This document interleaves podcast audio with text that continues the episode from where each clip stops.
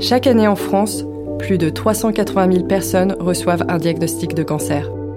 L'annonce de la maladie est toujours un moment de bascule qui laisse une trace dans la mémoire de celles et ceux qui l'ont vécu. Vous écoutez Osons la vie, un podcast proposé par Rose Up, une association qui aide et qui accompagne les femmes atteintes par tout type de cancer.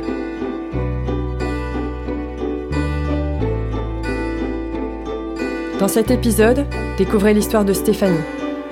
Stéphanie aimerait avoir un deuxième enfant. Parce qu'elle est atteinte d'une maladie génétique, elle doit recourir à une fécondation in vitro. Et parce qu'elle a la quarantaine, on lui demande de passer une mammo. Une première pour elle.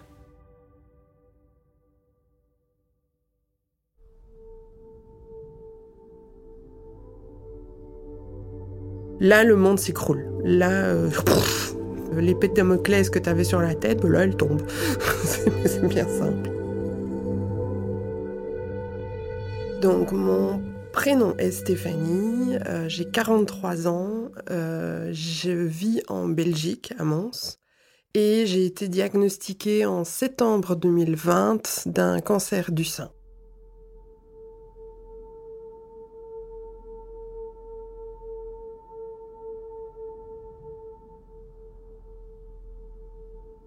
On est en 2020, mon mari et moi, nous décidons d'avoir un deuxième enfant. Euh, mais bon, voilà, c'est pas une chose euh, facile parce que je porte une maladie génétique rare aux yeux. Euh, on n'a pas envie que notre petit bout porte évidemment cette maladie. Et comme on l'avait déjà fait par le passé, pour avoir un deuxième petit bout, on passe par une sélection d'embryons, donc par une FIV, etc. Donc je, je vais chez gynéco avec cette demande de, de faire une deuxième FIV. Euh, elle me prescrit une série d'examens et dans cet examen-là, il y a une mammo. Première mammo pour moi, j'avais 41 ans, donc euh, j'avais pas vraiment de raison familiale. C'était la première fois euh, que, que, je devais faire ça parce qu'il n'y avait aucun cas de cancer dans ma famille.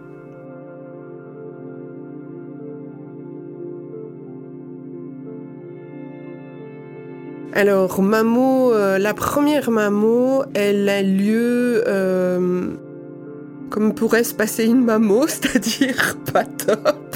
On se retrouve avec les seins coincés, on passe un, pas spécialement bon moment, mais euh, par contre l'infirmière, elle passe quand même beaucoup plus de temps sur le sein gauche, elle reprend des clichés, ça dure un peu plus longtemps. Bon, comme c'est une première, euh, je me dis peut-être que voilà, euh, il y a peut-être un problème, je sais pas.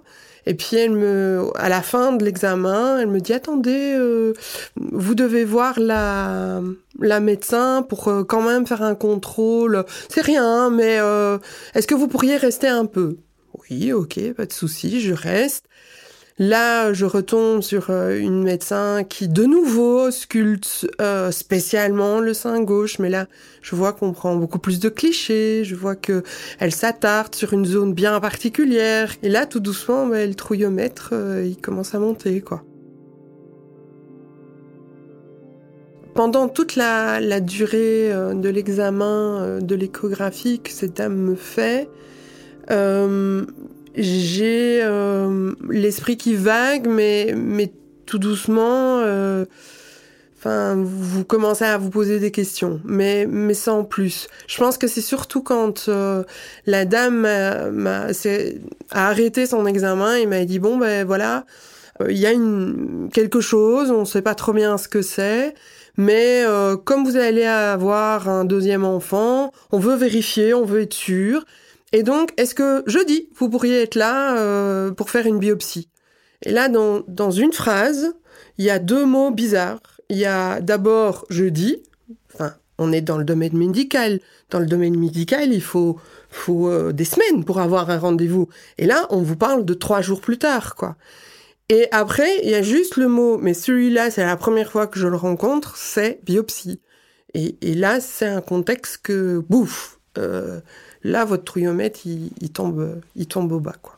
Là, vous quittez la, pièce. Je suis même pas sûre que j'ai dit au revoir aux infirmières, euh, un peu à garde comme ça. Euh, j'ai remis ma veste. Je, pense que si j'avais mis mon soutien-gorge à l'envers, euh, je l'ai même pas vu.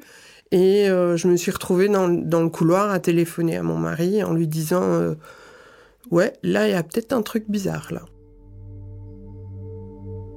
Pour moi, le terme biopsie, c'était euh, oui, c'est pas bon, c'est cancer, c'est euh, si on fait une biopsie, c'est qu'il y, y, a un truc malsain. Alors là, évidemment, j'appelle des copines qui me rassurent, qui me disent mais non, Stéphanie, t'inquiète pas, euh, il y a plein de trucs dans le sein, moi j'ai déjà vécu ça. Enfin voilà, on, a essayé de me rassurer. Et donc jusqu'au rendez-vous suivant, euh, voilà, j'ai réussi à mettre ça dans la petite boîte et, et attendre. Donc le, jour de la biopsie, j'en garde un souvenir assez flou. Euh, mais je pense que ce qui euh, me frappe le plus dans, cette, euh, dans ce moment-là, c'est le clac du, du, système qui va aller récupérer quelques parties de la matière et qu'elle, enfin, c'est ce, ce, clac qui a résonné sept ou huit fois de cette sorte de seringue. Voilà, c'est pas un super souvenir.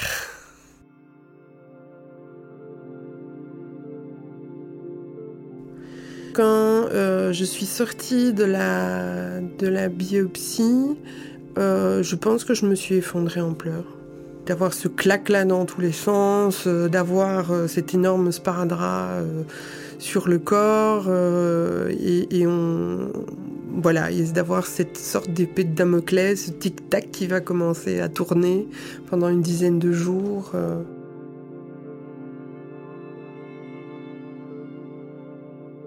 J'essaye d'y penser le moins possible. Je mets ça dans une petite boîte. Je n'en parle euh, quasi à personne. Et quand ça me revient dans l'esprit, j'essaye de remettre ça à chaque fois plus loin en me disant c'est rien. Il y a des masques qui sont bénignes. Ce n'est rien. Vraiment, de ne pas avoir tout le temps ça, c'est un examen parmi tant d'autres. Bah oui, euh, je pourrais raconter ça aux copines après, mais voilà, c'est tout.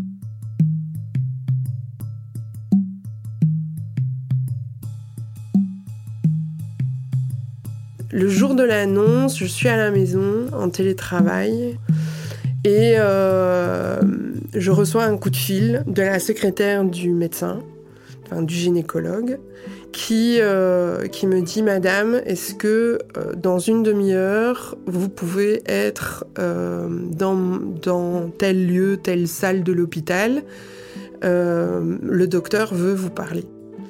Et là, vous savez. Là, c'est bon, quoi. Là, on sait qu'il y a un problème, on sait que c'est un cancer, on sait. C'est dur parce que vous vous retrouvez toute seule. Enfin, je me suis retrouvée toute seule à, la maison. À ce moment-là, la petite voix, euh, elle me dit euh, Bon, ben là, euh, t'as le cancer, il est là. Enfin, c'est pas, c'est pas après que tu le sauras, c'est maintenant. Je le sais maintenant, je sais. Enfin, voilà. C'est le médecin, il, il t'appelle pas, euh, il t'appelle pas en rush euh, en une demi-heure, rien que pour le plaisir. Donc tu, là, le monde s'écroule. Là, tu reçois l'épée de Damoclès que t'avais sur la tête, ben là, elle tombe. c'est bien ça.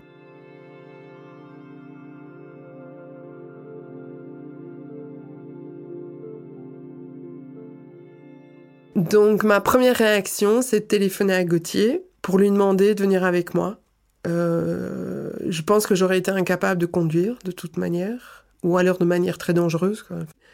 Ma deuxième réaction, c'est téléphoner à, mes parents pour euh, qu'ils gèrent ma fille, Noélie, et euh, de d'essayer de le faire avec l'excuse plausible et, surtout le ton voilà, un ton correct, quoi. Pas le ton du sixième dessous dans lequel je pouvais être dessus.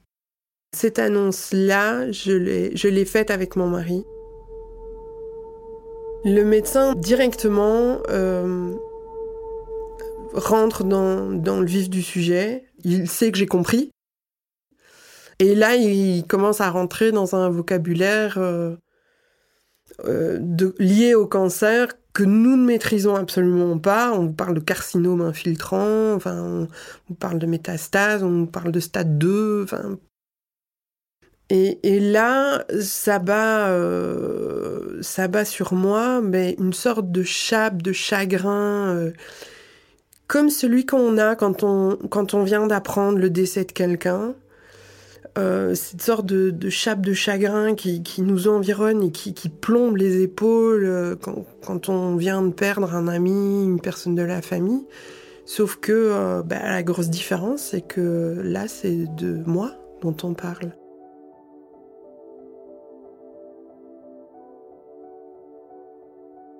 Les examens sont pas finis, mais là, euh, c'est pas, c'est plus moi, c'est ma tumeur. Donc, euh, ma tumeur passe à la détection euh, génétique. Et, et, là, résultat revient avec un, un, grade 2 à haut risque. Alors, ça veut dire quoi? Ça veut dire que bingo pour moi, c'est c'est la chimio, quoi euh, Gauthier et moi, on, s'attend à avoir une petite chimio. Bah oui, j'ai un petit cancer, donc euh, ça sera une petite chimio. Ah, mais non, on n'avait pas compris, nous. On était euh, les deux, Martine à la plage, Stéphanie a un cancer, quoi. Parce que, bah non, en fait, comme vous êtes jeune, alors à 41 ans, on vous dit que vous êtes jeune, ça fait toujours plaisir, mais dans le domaine du cancer, c'est le cas. Et euh, ben non, madame, comme vous êtes jeune, vous avez la plus forte. Ah Et donc là, euh, on découvre qu'on en a pour six mois de, de, traitement, euh, de, choses assez fortes à vivre. Et donc voilà, ça, ça a été une étape pas très facile,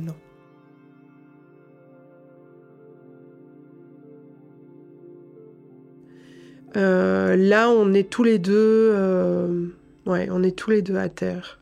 Parce que ben, on a tous euh, l'image grand public euh, de la chimio, de, la personne qui est malade, en train de vomir ses tripes, qui perd ses cheveux, enfin voilà.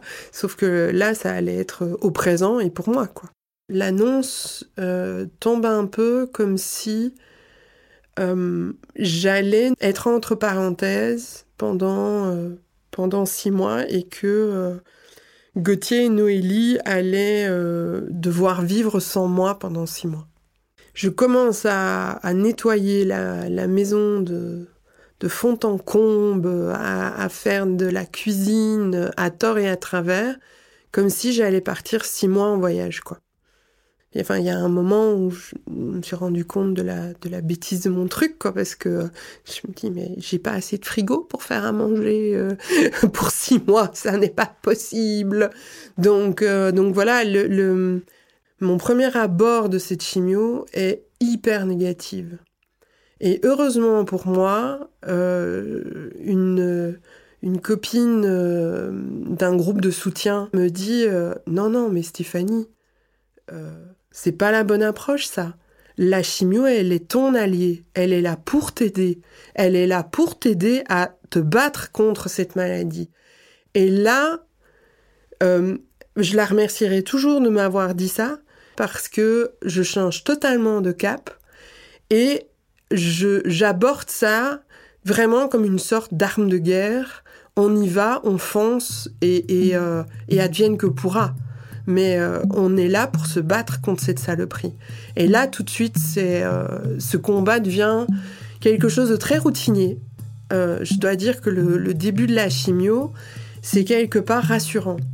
C'est horrible parce que, bah, évidemment, vous vivez, enfin, votre corps prend dans la figure des produits toxiques dangereux, c'est assez sûr.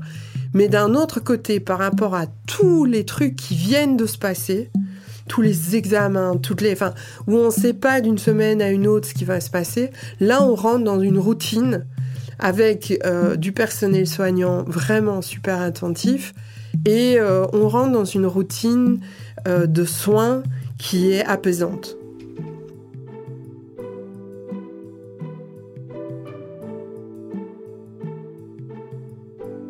Donc tous mes traitements sont finis, rayons, tout, euh, chimio. Et là, euh, bah, ce qui me reste, c'est euh, mes 10 ans d'hormonothérapie.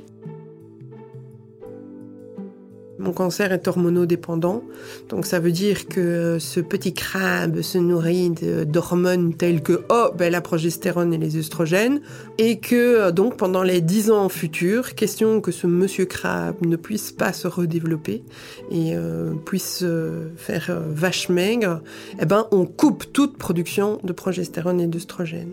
Et donc évidemment, ben, notre deuxième petit bout, ben, on a dû on a dû lui dire au revoir parce que euh, bah, sans progestérone et sans œstrogène, bah, c'est un peu compliqué pour faire des bébés.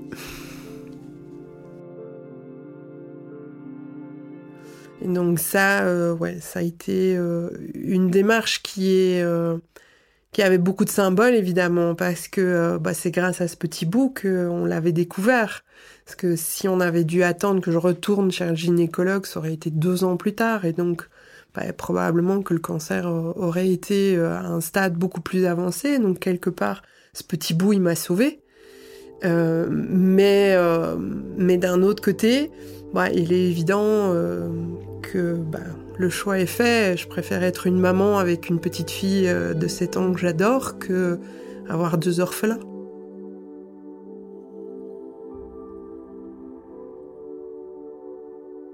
Vous venez d'écouter un épisode de Osons la vie qui accueillait Stéphanie Eguermont. Merci à elle pour son témoignage. Osons la vie est un podcast de Rose Up, l'association qui informe et qui accompagne les femmes touchées par tout type de cancer. Il est produit par Louis Créative, l'agence de création de contenu de Louis Média. Je suis Émilie Groyer, j'ai coécrit ce podcast avec Sandrine Mouchet et j'ai animé cet épisode. Bénédicte Schmitt en fait la réalisation et le mix, sur une musique de Marine Kéméré. La production est supervisée par Héloïse Normand. Si cet épisode vous a plu, n'hésitez pas à vous abonner et à nous laisser des étoiles et des commentaires. J'ai hâte de vous retrouver pour un nouvel épisode. En attendant, vous pouvez écouter Osons la vie sur toutes les plateformes. Pour obtenir plus d'informations sur nos missions, rendez-vous sur notre site rose-up.fr. À très bientôt!